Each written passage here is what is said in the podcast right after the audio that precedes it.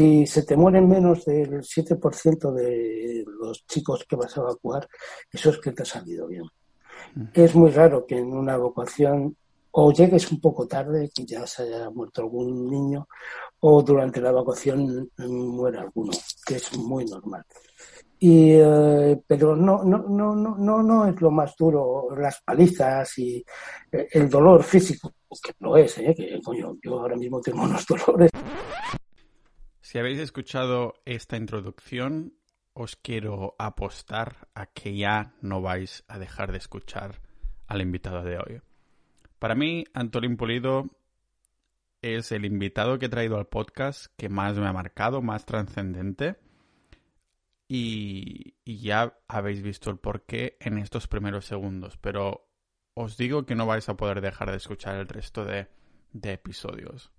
Ha sido torturado, ha vivido de todo por salvar niños de prostitución, de que le robaran los órganos y todo lo demás. ¿no? Había uno de vosotros, un oyente, me mandó un email y me dijo, tienes que entrevistar a esta persona. Y yo dije, bueno, a ver de quién se trata, ¿no?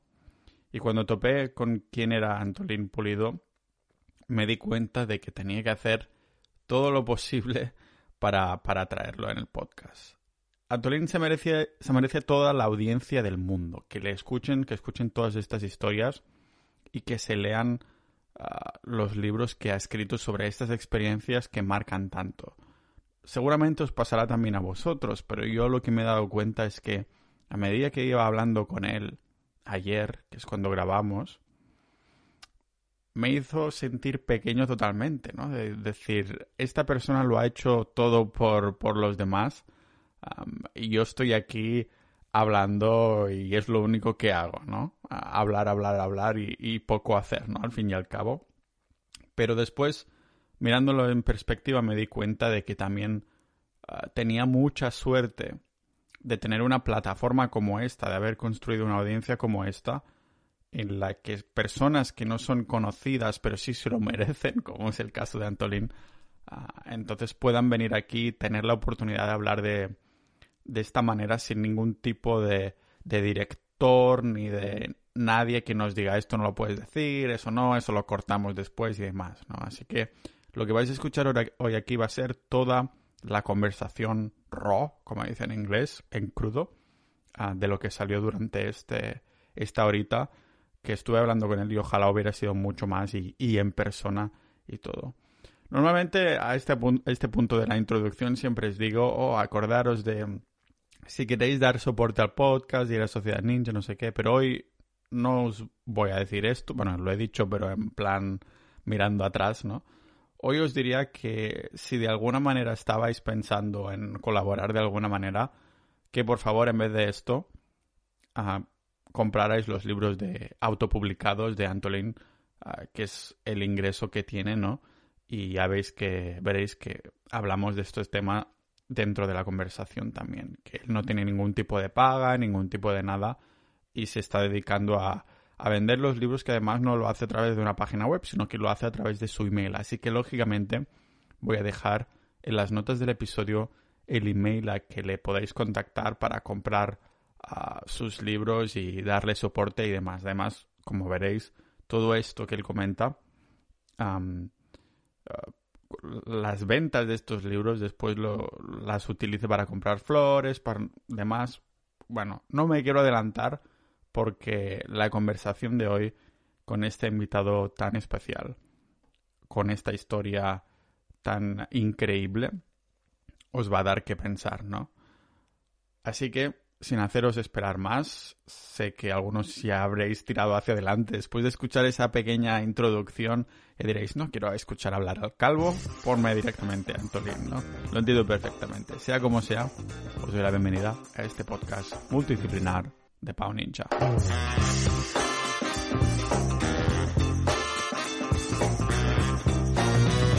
Veo que vas con el uniforme y demás. Vi justamente esa mm, entrevista que te hicieron en la televisión china, ¿no? Que llevabas la, ¿cómo se llaman? Las placas estas. Sí, las, placas de perro llaman. La traducción es, son, las chapas. Las chapas, claro. Y vi, supongo que irá un poco en la misma línea que estés con uniforme, ¿no? Que llevas tanto eh, tiempo en Ah, no sé cómo llamarlo, en el pie del cañón, que se te hace raro vestir de otra forma o, no llevar esos complementos, ¿no? Pues, mm, es más sencillo que todo eso. Es que no tengo otra ropa. vale, vale. Es decir, es, eh, es una ropa que dura muchísimo. Por ejemplo, esta camisa es del ejército de Angola y tiene por lo menos 17 años, por, ejemplo, la que tengo. Es decir, eh, es una... Eh, eh, como duran tanto y tengo muy poca ropa, siempre tengo que ir a un sitio y otro con la mochila. por eso tengo un fondo de armario muy pobre. claro, muy pobre, pero muy rico a la vez porque dices que dura mucho, ¿no? Entonces, sí, dura mucho y además tienen un sentido eh, de cariño, ¿no? Porque muchas veces eh, las, las, eh, las, insignias que, llevo las llevo en honor a gente que ya no está, que ya que ah, murió en, en, combate o en misiones o, demás y fueron y, para mí es una manera de recordarlos todos los días, ¿no? Eh, eh, entonces son las insignias que son mías, que me han, me han dado para algunas misiones que, que hemos hecho con los cascos azules, porque yo tenía que tener un grado militar, el cual cualquier persona que tiene una titulación tiene un grado militar, eso la gente no lo sabe, Ah, en, en, España también, ¿eh? En España, en la reserva, si tú tienes dos licenciaturas, tienes un grado militar que no eh, eh, alto, aunque sea en la reserva, ¿no? Y, yo, como hice tres carreras en Cuba, me, me dieron el grado de, de, mayor, porque no existe allí de comandante, solamente comandante de jefe, y como no, en zona OTAN o zona de, de África, eh, me dieron el grado de comandante porque era un símil y me dieron y me mandaron chapitas y cosas de para tenerlas para que se notara quién era el jefe y a quién tenían que matar primero. Vale, ostras, sí, poniéndolo, poniéndolo así. Ahora, ahora que mencionas a Cuba me va muy bien para hilarlo y, y, poner un poco en orden cronológico, ¿no? Porque entiendo, corrígeme si me equivoco, que es a partir de estar en Cuba que entonces empieza toda esta vida de aventuras, para llamarla así, que, tienes, ¿no? Porque al principio estabas en España, después te fuiste a Cuba por temas de pobreza. Si nos puedes explicar un poco. Eh, no, fue por temas más políticos que de pobreza. Eh, yo nací en una familia muy pobre. Cuando digo pobre es pobre, de la que pasan hambre. De hecho, yo nací en una chabola, en un huerto, no propio, sino del señorito, en, la Castilla profunda, al lado de Talavera, de la reina, que yo la llamo del Tajo porque se llamó así durante la República durante dos meses nada más. Y, éramos familia de perdedores. Mis padres no estaban metidos en política, sin mis abuelos. Y lo pasamos mal, lo pasamos muy mal. De hecho, eh, a mi padre, a nosotros no nos dejaban ir a colegios nacionales, eh, a una prima mía la mataron después de violarla, de Fuerza Nueva, y cuando yo tenía ocho años, pues me pegaron una paliza en el cuartel de la Guardia Civil de, de Talavera Reina. eso, eh, y con la, la mujer de mi padrino, era de la falange y nos dijo que estábamos en las listas de que nos iban a, matar. Y esto todavía no había muerto Franco. ¿eh? Eh, y, nos fuimos, nos fuimos de España a una especie de exilio, un exilio muy especial, pero un exilio. Eh, Francia, México y México volvimos volvimos a España. Cuando volvimos a España, Franco ya había muerto y de pronto me encuentro que hay un rey yo no entendía nada, y una democracia muy rara, y los mismos ministros de Franco, es decir, estaba eh, Martín Villa, que era un asesino, un eh, criminal, eh, Fraga Ibarne, el ministro de Franco, estaban en el Congreso, no entendí nada, sigo sin entender. Estamos muchos igual, supongo. Sí, sí, no, no, sigo sin entender. Toda Europa ha tenido su revolución, su forma y demás, y aquí se llamaron, no sé, transición la llamaron. Y, yo me fui. De hecho, quería estudiar, aquí no podía estudiar. Aquí tenía que tener plata, poca, aunque fuera poca, pero algo tenía que tener. Y aunque te dieran una, una beca o demás. Y a mí sí que me iban a dar beca porque era, bueno, no es que fuera buen estudiante, porque yo era el rey de los cinco, pero... Yo también, ¿eh? me siento identificado con esto. yo era el rey de los cinco, pero uh, como no tenía que estudiar mucho, pues aprobaba. Y me fui, eh, me dijeron, oye, ¿por qué no te vas a Cuba? Que en Cuba puedes estudiar lo que te dé la gana. Y ya me fui, me marché. No fue ningún problema para comprar billete, para llegar ahí, porque no sé cómo estaba Cuba en esa época. El, no, eso me lo pagó el Partido Comunista eh, Cubano. Ah, caray, ¿les contactaste o algo así? ¿Le comentaste? Sí, sí, sí, a través del PC, eh, antes sí. Entonces me mandaron a la isla, lo que ahora se llama Isla de la Juventud, es donde van todas las personas que van extranjeras que van a estudiar a Cuba, sobre todo africanos y latinoamericanos que van a estudiar normalmente medicinas o alguna ingeniería, y me llevaron allí.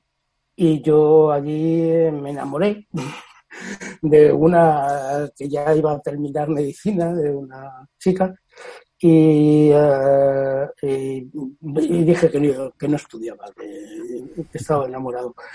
Eh, nos quedamos preñados, ella, ella era chilena, quiso ir a ver a su madre para que le viera la trípita y la guata, como dicen allí, y solamente tenía de familia su madre, viva.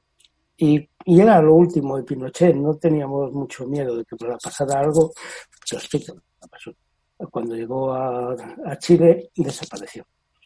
Y la estuve buscando muchísimos años. Y para saber... desapareció embarazada, ¿no? Embarazada, sí. Y la busqué no más no a ella, porque ella sabía que la iban, que seguro que la habían matado, sino que muchas veces dejaban, las dejaban parir para entregar a esos niños a familias militares que no podían tener hijos, ¿no? Y estuve buscando a mi hija, Jimena, que se iba a llamar como la madre, hasta hace un, dos años, dos, dos años y algo, que ya el, que las tiró con el helicóptero al mar eh, lo dijo eh, y qué día y coincidía una mujer embarazada tal día coincidía que la tiró la tiró al mar. Y uh, esa desaparición de esa persona me hizo una persona muy, muy, muy, muy, muy implicada ¿no? y, muy rabiosa y con mucha ira, que quería matar a, todos los fascistas del mundo. Y, pero luego se me fue calmando la, ira, que, es malísima. Y, y bueno, uh, empecé como brigadista primero eh, no era brigadista, empecé como, como miliciano en, cuando la revolución en Nicaragua. ¿Me eh, puedes, ¿Me puedes, comentar ah, qué significan estos términos para los, que no estamos en la jerga eh, militar? a ver, miliciano es que tú estás dentro de un ejército o de un ejército. De un ejército que puede ser revolucionario, puede ser, pero eso es un ejército regular siempre igual el Estado. Y brigadista es que vas por, es decir, tienes eh, vas por tu cuenta. en España eh, esas dos diferencias es muy difícil porque la traducción es rara y en España vinieron las brigadas internacionales y se metieron dentro de un ejército. Pero eran unas brigadas eh, que al principio eran, eran casi al margen del ejército, pero al final la incrustaron dentro del ejército. Yo no, con el ejército nunca he tenido buena relación, de hecho, eh, no hice ni el servicio militar. Bueno, hice dos meses de servicio militar aquí en España, porque llegué dos años tarde. y cuando vieron mi historial de que ya había estado en varias guerras y demás, y los militares, los, eh, oficiales militares eran los mismos franquistas que eh, hacía unos años, eran los mismos, y disparé a un teniente, pues yo estaba de, de guardia y le disparé y ya me echaron. Wow. Bueno, como si esto no fuera motivo suficiente para, para echarte, ¿no? Es que disparar a alguien o así. No, no, yo, santo y seña, me dijo, me da con tu puta madre, estaba borracho y le disparé a un metro, es decir, tampoco le disparé a dar.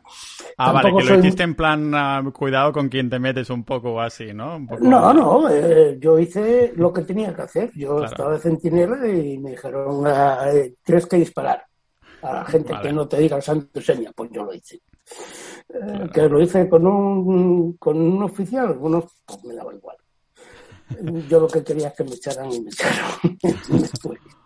Pero eh, digamos que entonces ah, siempre has estado en temas de, bueno, haciendo misiones y de todo tipo, ¿no? ¿Te encontraste tú de algún modo de forma orgánica en esto o se te medio forzó a entrar de alguna manera en algo? Mm, mm, no, fue algo que fue llegando de a poco. Vale. Mm. Primero porque creíamos, a ver, eh, la cosa inteligente, si eres una persona homo sapiens sapiens de verdad, eh, eh, tienes que estar un, año o dos años como brigadista en un comando o fuera de un comando, etcétera. Obligadista es que tienes que estar sí o sí, ¿no? Supongo. De brigadista es que tú quieres, vas, de, vas voluntario. Ah, vale, de acuerdo. Que quieres. Es decir, yo, me, eh, yo eh, siempre he sido voluntario, siempre. Y lo que pasa que el tiempo me ha ido eh, enfocando más hacia, hacia un área en concreto de intervención que siempre han sido los niños, y sobre todo el tráfico de órganos de niños, y, sacar a niños esclavos. ¿no? De, sus zonas. Eh, esa, ese ha sido el área que más he intervenido con niños soldados, etcétera. Aunque he intervenido en muchas más, en intercambio de prisioneros, bueno, de, muchas maneras. Lo que pasa es que yo siempre fui a mi aire y hicimos una, una hubo un congreso de, antiguos brigadistas internacionales en Cuba eh, que todavía estaban vivos, había muchísimos vivos. En España no existía la memoria histórica, bueno, como ahora, más o menos. Eh, no, no, antes había más que ahora. Eh, yo recuerdo que cuando murió Franco, cerca de Talavera, fuimos con unas palas y un, pico y unas palas y empezamos a sacar a los muertos. Y nadie nos dijo nada. Bueno, de hecho, pasó la Guardia Civil, dijo que qué hacíamos y le dijimos que hacíamos lo que nos salía de los mismos. Y desenterrando a nuestros a nuestros familiares. Se callaron y se fueron. Lo que pasa es que España eh, después del 23F eh, ya no existió. Entonces ya hace todas las libertades, toda la historia, ya éramos europeos, ya estaba el pescado vendido a Estados Unidos eh, y para eso llegó el gran ladrón y vendedor de España que fue Felipe González, y aparte de asesino. Y, y, eso te enteras de fuera, luego llegas a España y de eso no se habla. y, pasó, pasó, ya te digo que pasó así. Yo fui normalmente, eh, bueno, vamos a hacer como hicieron los brigadistas, ¿no? Pero no, no, no vamos a estar dentro de, vamos a hacer una asociación. Hicimos una especie de asociación de jóvenes.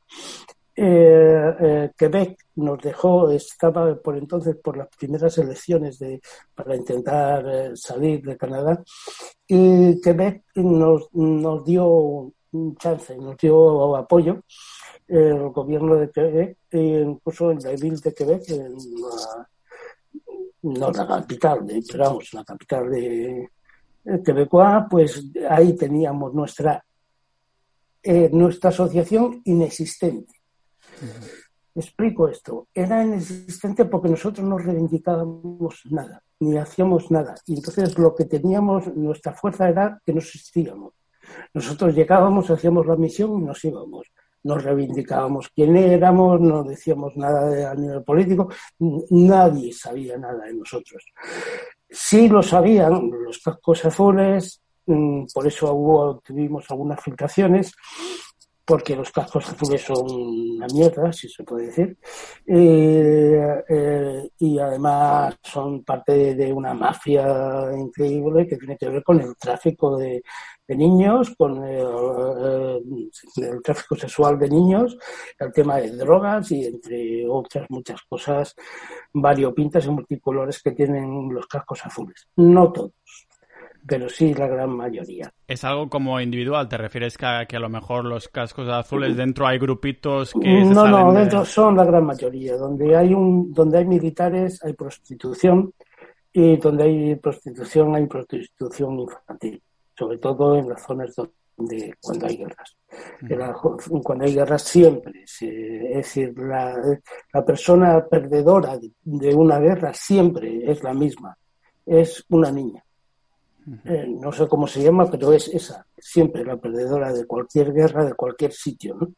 Y la persona más pobre del mundo es una niña africana, es decir, eh, es así. Y los cascos azules no van a ser menos, es decir, siempre llevaban, en algunos sitios llevan sus propias prostitutas con sus propias drogas y en otros sitios pues toman las drogas de allí y demás. El caso más bestia ha sido Haití hace poco, eh, después de del terremoto, después del maremoto y después de que tenía, bueno, eh, tenían prostíbulos suyos, ponían ellos mismos los tocos azules. Pero había otras, otros cajos azules que sí nos, nos llamaban porque ellos no pueden salir de la zona verde, que es de la zona verde, se llama la zona que, que no es hostil y la tienen bastante controlada, y no podían salir pues a evacuar niños o a recoger gente. Entonces nos llamaban a nosotros y nosotros íbamos. Eh, íbamos como un comando aparte, eh, teníamos plata, nunca, nunca cogimos dinero de ningún sitio, porque eh, artistas canadienses nos dieron bastante dinero siempre puedo decir uno porque ya se ha muerto, que es Leonard Cohen, es decir, y, y, aún siendo judío, nos dio mucho dinero para sacar gente de, mm, de Palestina y demás y eh, nunca nos faltó dinero para comprar buenos carros porque teníamos que sacarlos y, y, armas, porque teníamos que ir armados en, muchas misiones, bueno, casi todas. Mm. Entonces, mi manera de entenderlo es que teníais como esa especie de grupo militar independiente subvencionado por uh, Quebec, uh, oye, estos artistas y demás, y entonces lo que hacíais, aparte de no decir que estabais bajo ningún nombre político ni nada de esto, era que vuestra motivación era salvar a estos niños. Sí. Ah, vale. Nosotros teníamos, eh, teníamos varias fuentes de información. Cascos Azules y Amnistía Internacional por eh, Amnistía Internacional con todo lo que se puede decir de Amnistía. Pero hay gente dentro de Amnistía que nos daban buena información, muy buena información, y nos situaba en latitud, longitud, para que podíamos ir eh, si podíamos hacer algo. Y con eso hemos trabajado. Hemos trabajado también con ONGs locales y demás. Y nosotros lo que hacíamos era, teníamos una buena, tuvimos una buena formación, porque muchos de la gente, incluso algunos de los, de, por ejemplo, mi brigada, mi brigada eh, éramos 22.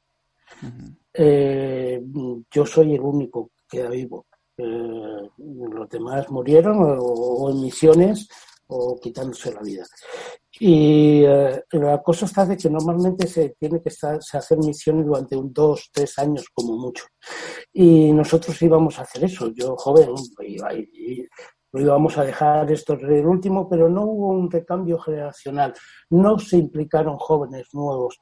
Entonces tuvimos que seguir y seguir y seguir, y cómo ibas a decir que no sacar a 25 niños o 40 en Sarajevo cuando estuve, o cómo vas a decir que no, ¿no? Entonces sigues, sigues, sigues hasta que ya quedas tú. Eh, yo la última cinco años hice una mina con el coche una mina antipersona, ya había pisado, varias con el carro, salí volando y una bala que tenía en el cuello que no se movía, de hace años se empezó a mover. Por eso tuve que dejar de, yo ya las misiones y sobre todo porque ya sí hay un cambio generacional, hay gente joven que están eh, eh, haciendo misiones eso sí, incrustados. Ellos sí que están incrustados en algún ejército, como el ejército kurdo, por ejemplo. Hay, hay brigadistas españoles dentro del ejército kurdo eh, luchando contra ISIS, por ejemplo. Claro, em, claro, me, salen un montón de preguntas ya, ¿no? Con esto. Ah, para los que nos escuchen, cuando has mencionado lo de la bala, por ejemplo, se pensarán que es de las pocas cosas, pero ni mucho menos, ¿no? Tú has tenido todo tipo de, torturas. Eh, bueno, de hecho, ahora mismo eh, yo he estado secuestrado varias veces. Una, la más dura, fue en Colombia, nos, eh, yo estábamos con el tema de, eh, yo estaba investigando el tema de tráfico de órganos de niños porque habían desaparecido 30 niños en un solo lugar y normalmente eso era eh, tráfico de órganos y nos pillaron los paramilitares que era quien lo llevaba y estuvimos, bueno, mataron a, a todo a, a todo mi comando, menos a, Marta y a mí, a los dos españoles nos dejaron vivos y nos torturaron, nos rompieron todos los huesos sabidos y por haber. De hecho, ahora mismo yo tengo, me tienen que operar de las manos porque tengo dedo gatillo o algo así se dice, que si le cierro no lo puedo abrir pero estoy, tengo chapas por todos los sitios. De hecho, tengo mm, metralla todavía dentro del cuerpo que no, que no me la iban a quitar, como esta bala no me la iban a quitar porque se quedó ahí y era una bala rebotada. y lo malo de esta bala que creíamos que era eh, anti, eh, antiblindaje, ¿no? Mm, y llevan, las balas antiblindaje llevan un poco de, uranio empobrecido. Eh, entonces, ah, digo, si me la sacan y tiene uranio, la voy a palmar y me dio mucho miedo y eso fue lo que hizo que yo me convirtiera en escritor. Es decir, me dio miedo de que me iba a morir a los tres meses que me iban a operar y escribí La memoria de los nadie, que son parte de estas misiones, eh, una trilogía de libros escribí y, eh, y me operaron, no fue para nada, fue sencillo, no fue, me operaron un albacete, fue muy fácil y yo seguí escribiendo sin parar. Ya me lo habían advertido. Yo tuve de profesora a don Mario Benedetti en Pedagogía de la Comunicación en Cuba, de, una de las carreras que hice, y me dijo, dice, eh, Diego, bueno, yo allí me llamaba Diego. Eh, nadie en Cuba se tenía un nombre de verdad tenía otros nombres. Eliges ahí tu identidad, ¿no? Sí, incluso, bueno, y luego he tenido 50.000 nombres porque cuando trabajábamos con cascos azules nos pasaban los pasaportes azules también, con otros nombres, ¿no? Y, eh, y, entonces me llamaba Diego. Diego Portuga me llamaba mucho tiempo. Y me dijo, me dijo, un día vas a empezar a escribir y no vas a parar. Pues es así fue. Hace cinco años empecé a escribir y ya tengo 18 libros publicados. Eso iba a comentar porque aunque habré ya comentado los libros en la introducción en diferido antes de empezar con la entrevista y mm. los cortes de, la charla, claro, cinco años, 18 libros es como un no descansar, ¿no? ¿O qué? Eh, esos publicados. No, eh, he escrito más. Eh, es, es, un no parar. Es decir, no tienes tantas, eh, eh, porque esos tres libros primeros eran fundamentales, era muy fácil escribirlos, era solamente recordar, llorar y escribir. No hubo más. Creo que en el momento de repasar tus memorias, tus libros y demás, debes entrar en más de un lloro, ¿no? Porque con todo lo que has vivido y demás. Yo he llorado en He llorado, yo creo que me pasé los tres meses llorando, eh, según escribía. Eh, ni comía, es decir, hice 900 páginas eh, en tres meses y, sobre todo hice algo que no debía hacer porque dijimos que no íbamos a aparecer, eso se iba a quedar en el olvido, pero como quedaba yo solo vivo, es decir, quería hacer un homenaje a, mi, a mis compañeros, a mis brigadistas, porque a mí casi siempre me tocó ser jefe de misión. Me llamaban comandante y no lo era, luego sí que lo fui, pero eh, quería escribirlos para recordarlos, eh, recordar esos nadie. Y ahí empecé, y empecé a escribir y, luego empecé a escribir libros de que, que, había mucha gente, porque todo el mundo sabía que yo iba a ser escritor menos yo.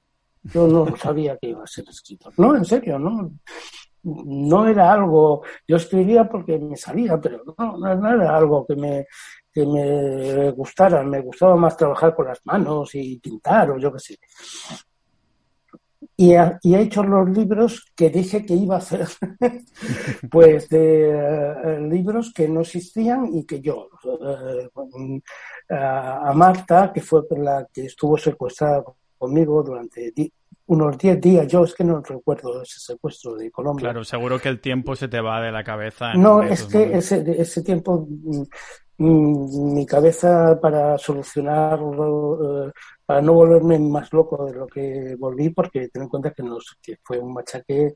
Eh, yo recuerdo algo de las palizas, poco. De hecho, no tengo dientes. Eh, los pocos que tenía lo perdí la última vez que pisé la mina y uh, no solamente no tengo dientes, sino tengo las piernas, uh, los riñones, me violaron con un palo. Eh, lo sé porque en Cuba me sacaron las astillas, eh, porque en España no. Uh, es que es una historia un poco larga. Estuvimos, nos dejaron porque creían que estábamos muertos, pasaron las FARC porque por la zona de Pereira es una zona de cafetales y en Colombia la zona de cafetales son paramilitares y la zona de alta montaña es guerrilla, más o menos. Y, pero pasaron por allí, nos vieron que estábamos vivos y nos llevaron a una aldea.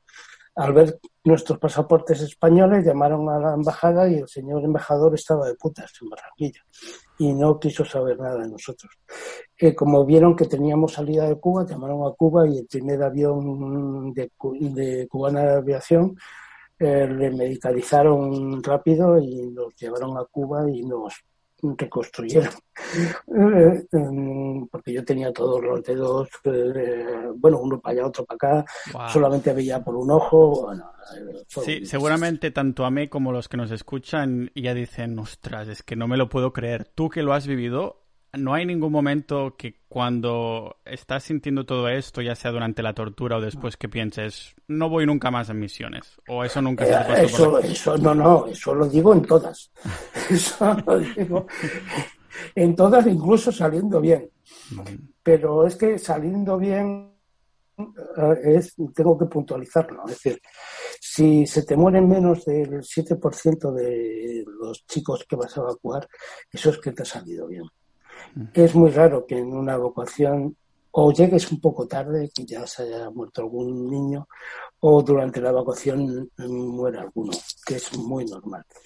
Y, eh, pero no, no, no, no, no es lo más duro, las palizas y eh, el dolor físico, que lo es, ¿eh? que coño, yo ahora mismo tengo unos dolores, tengo que dormir toda la noche con un respirador porque me explotó una bomba de fósforo blanco, por cierto, española, y me fastidió y tengo que dormir con una mascarilla y tengo, bueno, pues las cosas de la edad más las cosas de las hostias que me han dado, ¿no? No, pero no lo peor. Lo peor es cuando, si eres jefe de misión, vas a hacer triaje. Triaje es que llegas con unas cartulinas de varios colores y eh, vas y a los que están muertos le pones el color negro y a los que le vas poniendo le pones el rojo, el amarillo, demás para cuando vengan los médicos que vayan directamente a los heridos y dejen a los muertos. Lo peor es cuando tienes que elegir, eh, decir, eh, tienes que tienes logística para evacuar a 20 niños, 20 niños o 20 adultos y hay 40 y tienes que dejar a 20. Y dejar a 20 ya sabes que, que los van a matar.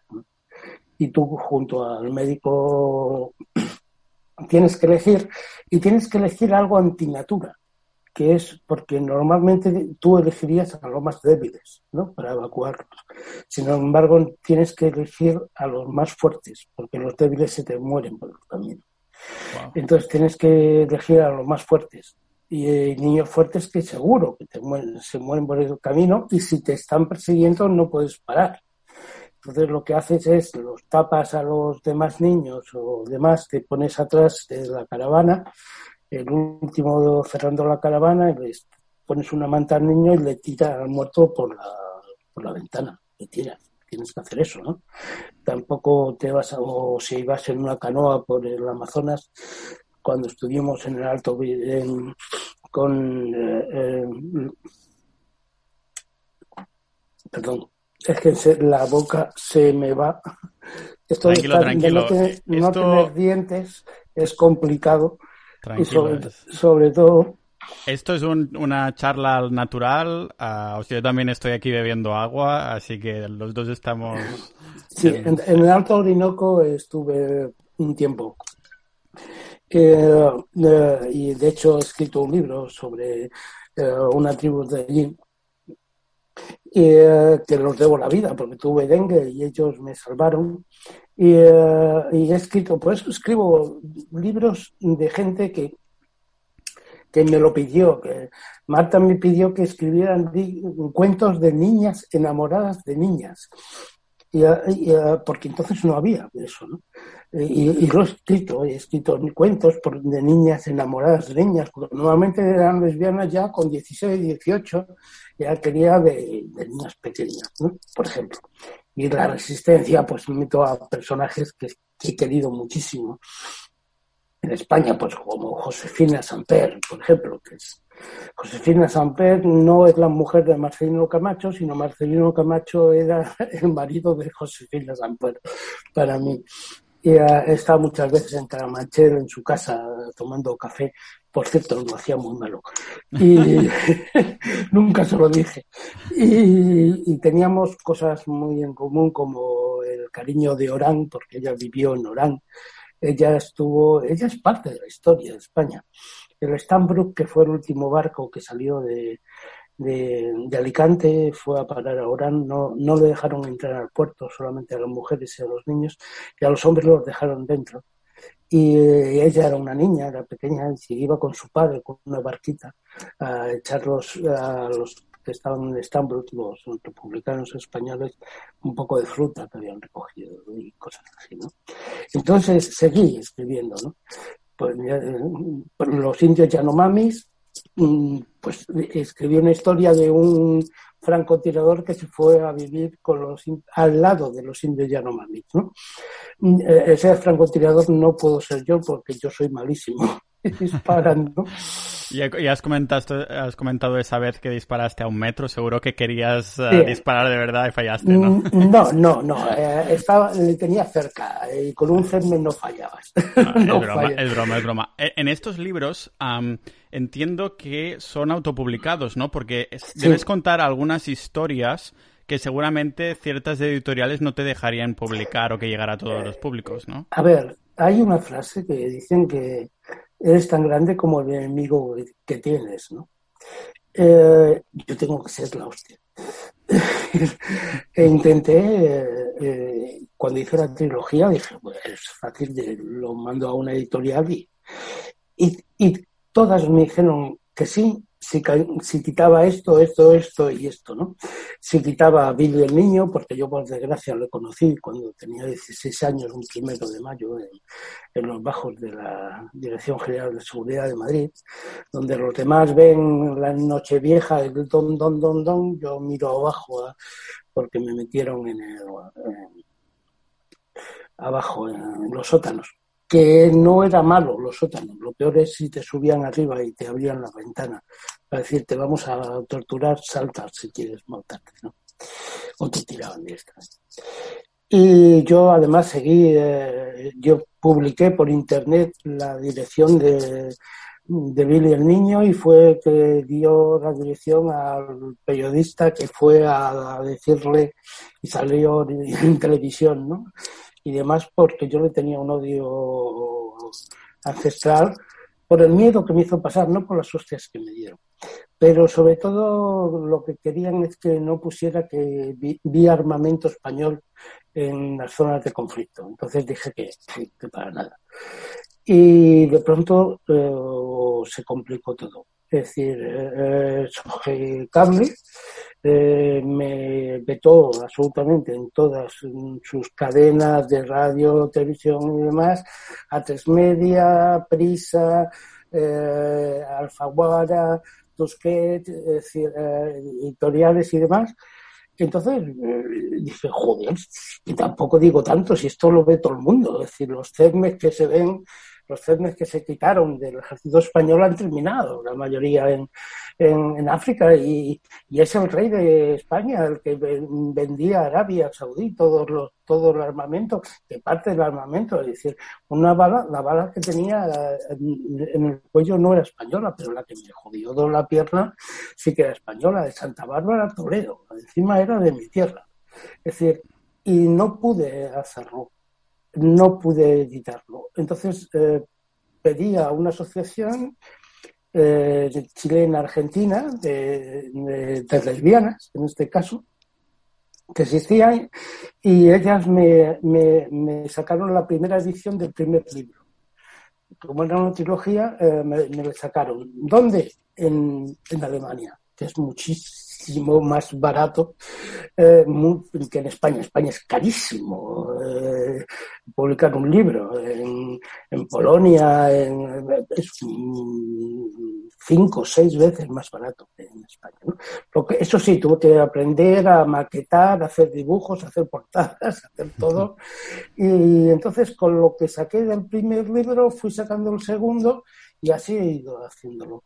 ¿Es como una autopublicación? Sí, pero ya, ya incluso ya hay algunas editoriales que sí que dicen que quieren y ya no, soy yo el que no quiero, porque quiero presentarlo donde quiera, sin tener que pedir permiso a nadie, y si me voy a una casa ocupa a presentar mis libros, pues me voy a la casa ocupa o me voy a una biblioteca. Elijo yo eh, cómo, lo único que eso sí, tengo que mandar por correo yo mismo y tengo que hacerlo todo, pero te no debe ocupar, te debe ocupar parte del día, ¿no? Porque entiendo que lo administras tú a través para comprarte los libros que te mandan un email. Un email y uh, me quiero tal libro, y, pero no solamente eso. Eh, eh, eh, para mí lo fundamental no era, bueno, sí es fundamental que me lo compren si quieren comprármelo, pero todos mis libros te los puedes descargar gratis. Es decir, no sé si lo sabes, que todos, mis, todos mis libros están colgados en mi página y te los puedes descargar gratis en PDF. Estoy seguro que más de una persona, si no la mayoría, los que no lo han comprado y lo descargan gratis, dicen lo compro igualmente en físico, ¿no? Sí, sí. Mira, yo, eh, eh, yo no tengo casa. Esta casa es eh, me la, me la han dejado. decir, yo, no, yo he estado viviendo incluso en la calle. Yo no tengo un duro, no tengo ninguna paga. Porque como siempre he estado voluntario no, eh, y quien firmó con eh, los cajos azules que todos los brigadas, eh, los brigadistas, cada país iba a solucionar lo suyo, cuando tuviéramos un accidente o tuviéramos que jubilarnos o alguna cosa, Felipe González lo firmó eh, y luego Aznar también lo firmó, pero a la hora de la verdad quedo yo solo. No hay más en España, soy solo. Pues no, no tengo, no tengo paga y yo vivo gracias a los amigos, porque lo que saco de los libros lo invierto en memoria histórica, es decir, en flores, en placas, para poner en sitios donde no con nadie pero yo no tendría dinero para comprar mis libros, aunque son baratitos, son 12 eh, euros, algunos con envío incluido.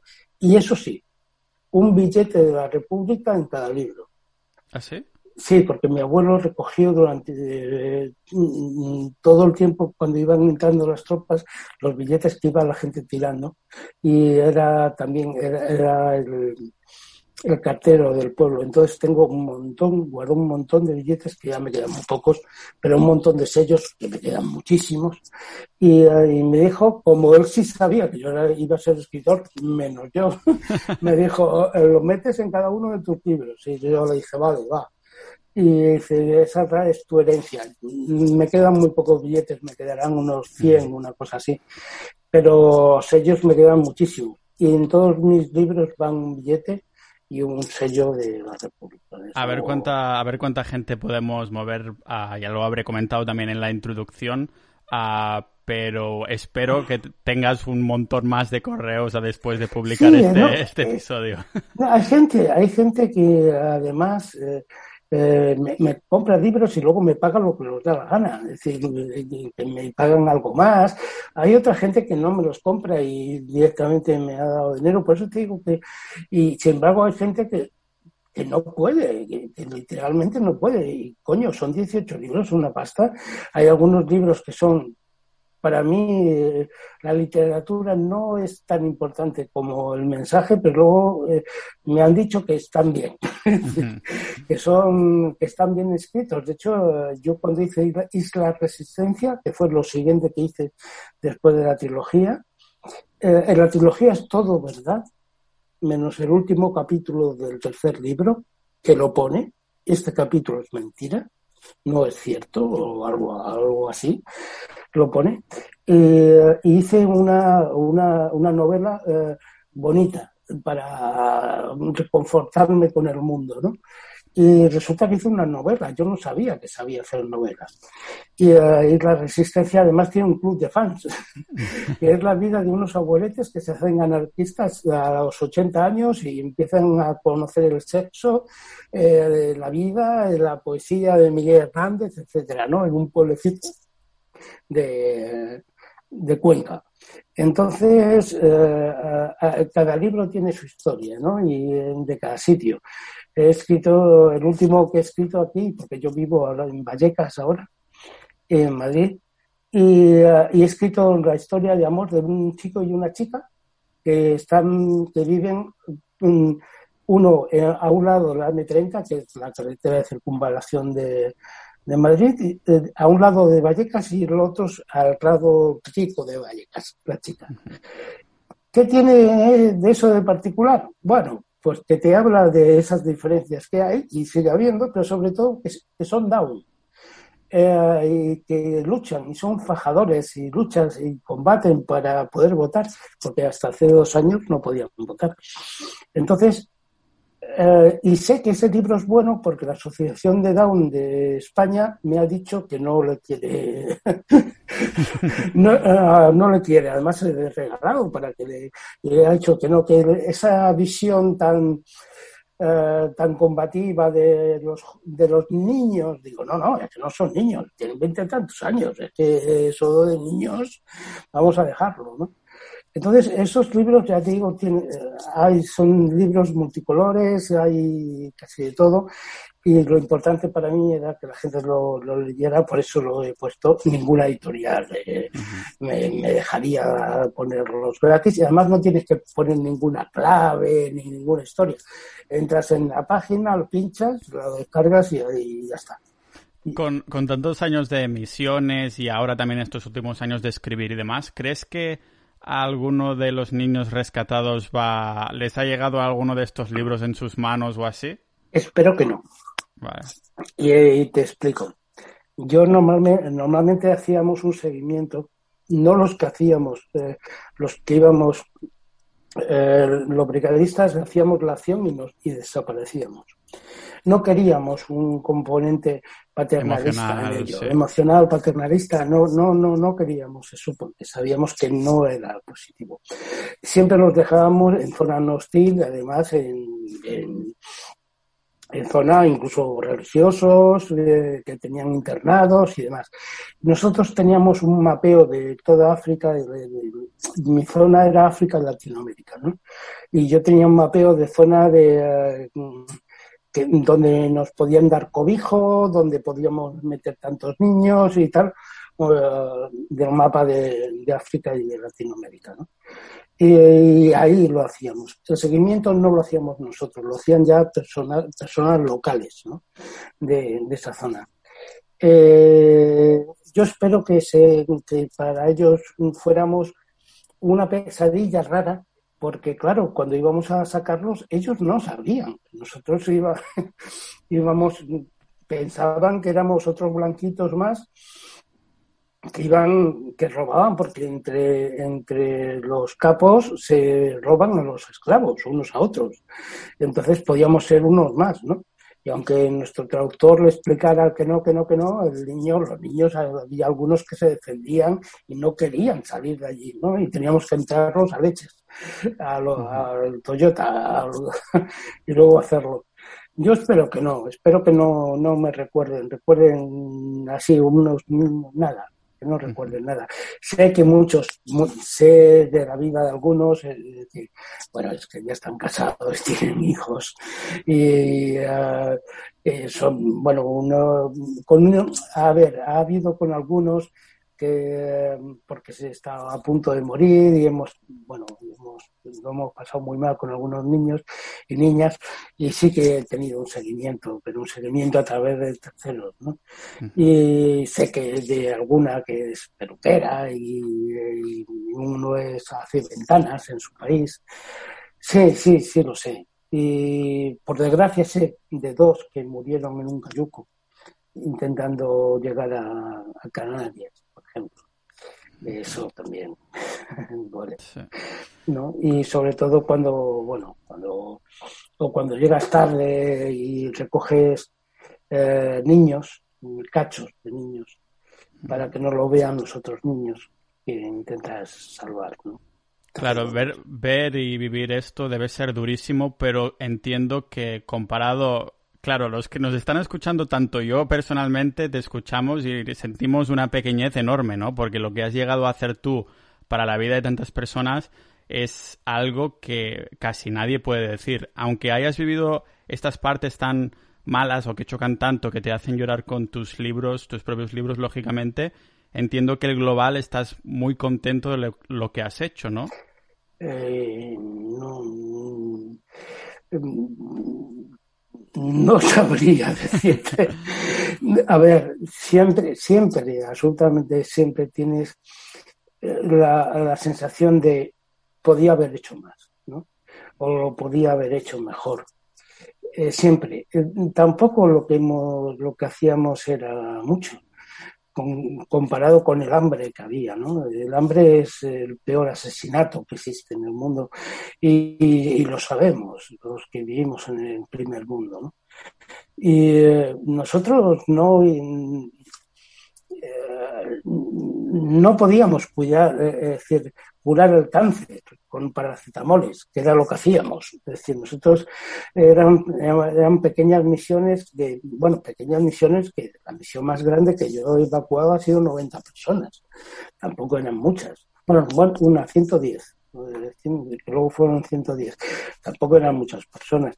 En una zona de guerra, por supuesto, es mucha. 110 niños son muchos niños. Es mucho futuro. Sí, eh, pero no sé, yo siempre he tenido la sensación de que, se podía haber hecho más, quizás, pero, pero es tan poco lo que hemos hecho comparado con cuando ves a los aviones, porque tú puedes alquilar aviones o helicópteros. Entonces, cuando vas a si vas a matar a, a ejércitos, sí, disparas misiles mm, aire-tierra o cosas así, pero cuando vas a matar a, los nadie, a, los pelados, a, los, mm, a las aldeas que quieres quitarlos de allí porque hay coltán y no se quieren ir de allí porque ellos no tienen ni idea de lo que es un coltán y han visto un teléfono en su puñetera vida, pues mm, adquieras un, eh, las guerrillas alquilan un helicóptero normalmente ruso de, antiguo URSS y lo llenan de bidones de gasolina con aceite de coche y los prenden fuego, ¿no? Y los tiran desde ahí. No se gastan dinero. Ahí sí que es la frase de los nadie de Galeano de que vale menos que la bala que los mata. Para matar a esa gente utilizan, no utilizan apenas, eh, eh, utilizan algunas bombas de fósforo o sí, utilizan eh, eh, las bombas eh, de fragmentación, por cierto, españolas, que se hicieron en, Navarra porque algunas, un tanto por ciento, son bombas que explotan a 40 metros más o menos de altura y se abren y salen, es una bomba que pesa 200 kilos, y se abren y explotan muchas, pero otras se quedan, un tanto por ciento se hace para que no exploten. Y se quedan redondas si son de Estados Unidos, para que los niños crean que es una pelota, y las españolas son como un tipo eh, lata de refresco ¿Para qué? Para que lo vea un niño, crea que es una hora de refresco o juegue con ella y le explote. Y le explote, y le explote no para matarle, porque en la guerra lo menos que quieren hacer es matar. Si tú matas a un enemigo, el enemigo puede seguir avanzando. Si eres a alguien, a, lo tienen que cuidar. Entonces, por eso, las balas para Bellum, para guerra, no son balas que explotan dentro de tu cuerpo, sino que te atraviesan. Y por eso se llaman así para verlo. ¿no? Entonces, todo esto te, te, llega un poco a trastornar un poco la cabeza y ves lo que, que, hasta para morir hay clases y hay tipos y hay no, nos importa que sufran, que se quemen, porque además la quemadura es terrible, porque tú eh, la conciencia no la pierdes y no es muy dolorosa al principio, ¿no? Eh, tú te quemas y tú puedes estar hablando con una persona y tienes quemar el 80 o el 90% de tu cuerpo y luego después ya sí que empiezan los dolores hasta llegar a la muerte. Y muchas veces lo que hacíamos era meterlos de morfina hasta arriba y que murieran porque no, no iban a poderse salvar. Ostras, es que con esta, con esta historia, y podríamos aquí seguir horas, horas y horas, ¿no? Queda muchísimo que pensar. Te quería preguntar también ahora por el, por el, tu, por tu presente, ¿no? ¿A qué te dedicas a hacer ahora mismo? ¿Estás en los libros al máximo? ¿Cuál, eh, ¿Cuándo fue la última misión que, que hiciste? O si las tienes aún en mente y demás. Sí, sí, la última misión es hace cinco años, que fue cuando pisé, cuando cuando se me movió, fue en la frontera entre, entre Mali, bueno, en la zona de Mali, el Chet y, demás. Y se movió, el problema que está de que en la zona del desierto las, las bombas antipersona eh, son muy pequeñitas y se mueven con la arena, con el viento, ¿no? las bombas antipersonas se inventaron para proteger a las bombas anticarro, porque las bombas anticarro son muy grandes y se veían, entonces la gente las quitaba y punto. Entonces se inventaron las antipersonas para rodear. Y eh, la última misión fue hace cinco años ya, cuatro años y pico. Y eh, recuerdo todas, recuerdo, recuerdo todas. La última misión no fue una de las mejores, tampoco de las peores. Tuve mucho dolor cuando salí volando eh, me, rompí los ligamentos que ya los tenía rotos de la rodilla, por eso cojeo y demás. Pero ahora no, ahora tengo una vida de, de, indigente. Eh, vivo en donde me dejan, me dan de, de comer y yo sigo con mis libros y sigo haciendo, sigo en mi, mi parte activista, que siempre, que nunca la he dejado activista con el tema de memoria histórica, con el tema de prostitución infantil y sobre todo de tráfico de órganos. ¿Cómo? Pues doy charlas por, por internet, donde en alguna universidad que me piden, porque, bueno, yo hice pedagogía social, antropología y teatro social, que aquí no existen, es, diferente, y, uh, y, sobre todo porque, bueno, hice teoría política. Y algunas veces alguna universidad de por ahí, pues me, aunque en España tengo octavo de GB, ¿eh? no tengo más. No me quieren uh, todas las carreras ni el doctorado me sirve. Eh, y, me dedico a eso, el tema de memoria histórica, el tema de voy todos los jueves a llevar eh, eh, un listado de los 3.000 que quitó el alcalde de Madrid de un cementerio de aquí. Estaban los 3.000 nombres puestos de las personas que mataron después de la guerra y el alcalde lo primero que hizo fue quitarlo, arrancarlo a martillazos. Y yo voy todos los jueves por la mañana con mis fotocopias a entregarlo a la alcaldía. Y Mm, un domingo al mes vamos al cementerio de Almudena y hacemos una misa revolucionaria y laica, y donde uno de mis libros que le he hecho para regalarle eh, es eh, que he cogido la liturgia católica cristiana y la he convertido en anarcocomunista, de una manera poética, una lírica eh, y demás, cambiándola. Y yo sigo con, mi activismo de hacer pegatinas y ir pegando por la calle en contra de la prostitución, en contra de los toros, en, bueno, activismo de guerrilla, ¿no? Sí, activismo de guerrilla, además, eh, que lo hago a la vez. Es decir, voy a llevar los libros, a mandar a correos, entre medias voy pegando pegatinas y a la vez voy quitando los flyers de prostitución de los coches. Es, decir, eh, es decir, me entretengo. Te entretienes, claro. ¿A nivel, ¿A nivel político te defines de alguna manera? O... Ah, soy de izquierdas. no, pero soy, a ver, yo soy de lo peor que puede haber. Mi familia, sí, te explico. Mi familia, una, eh, una, por un lado eran, eran comunistas y por el otro anarquistas. Eso es lo peor que puede haber en una familia. Eh, si fueran de derechas y izquierdas, no, eso, es normal, eso eh, pero una familia anarquista y una familia comunista, eso es lo más antagónico, aunque la gente no lo crea. Entonces yo de pequeño eh, aprendí a leer muy temprano y, eh, empecé a leer eh, libros políticos y descubrí a Koprowski. Koprowski es un filósofo anarquista y es anarcocomunista o comunista libertario. Entonces así quedaba bien con la familia de mi padre y con la familia de mi madre. Y yo le decía, ¿y tu hijo de, con quién vas? ¿Con Carrillo? No, no, yo con Carrillo no. Es eh, mañanas. Yo soy de Copros. Entonces, como la gente era de fútbol o de... ¿Tú de qué, de qué eres? Pues yo de Copros. Entonces, y siempre se me quedó la broma, de hecho he hecho alguna alguna eh, obra de teatro de memoria histórica donde hay una broma sobre Koprowski o Bakunin, ¿no? Sí, es como la broma interna, ¿no? De, sí, sí. Eh, la broma es que eh, en uno de mis libros es el diálogo entre dos abueletes, uno anarquista y otro comunista, que le dice a uno al otro, dice, yo ¿tú eres de Bakunin? Dice, ¿cómo que voy a ser de Bakunin si yo soy de Albacete? todos los de Albacete somos de Koprowski. ¿Por qué? Porque somos de Albacete. es eso. Y el otro decía, ¿y tú me ves como marxista? Dice, no, no, tú eres trotskista de la última etapa de México. pues ese era el diálogo surrealista de dos abuelos en, en Villarrobledo, que lo situé allí. ¿no?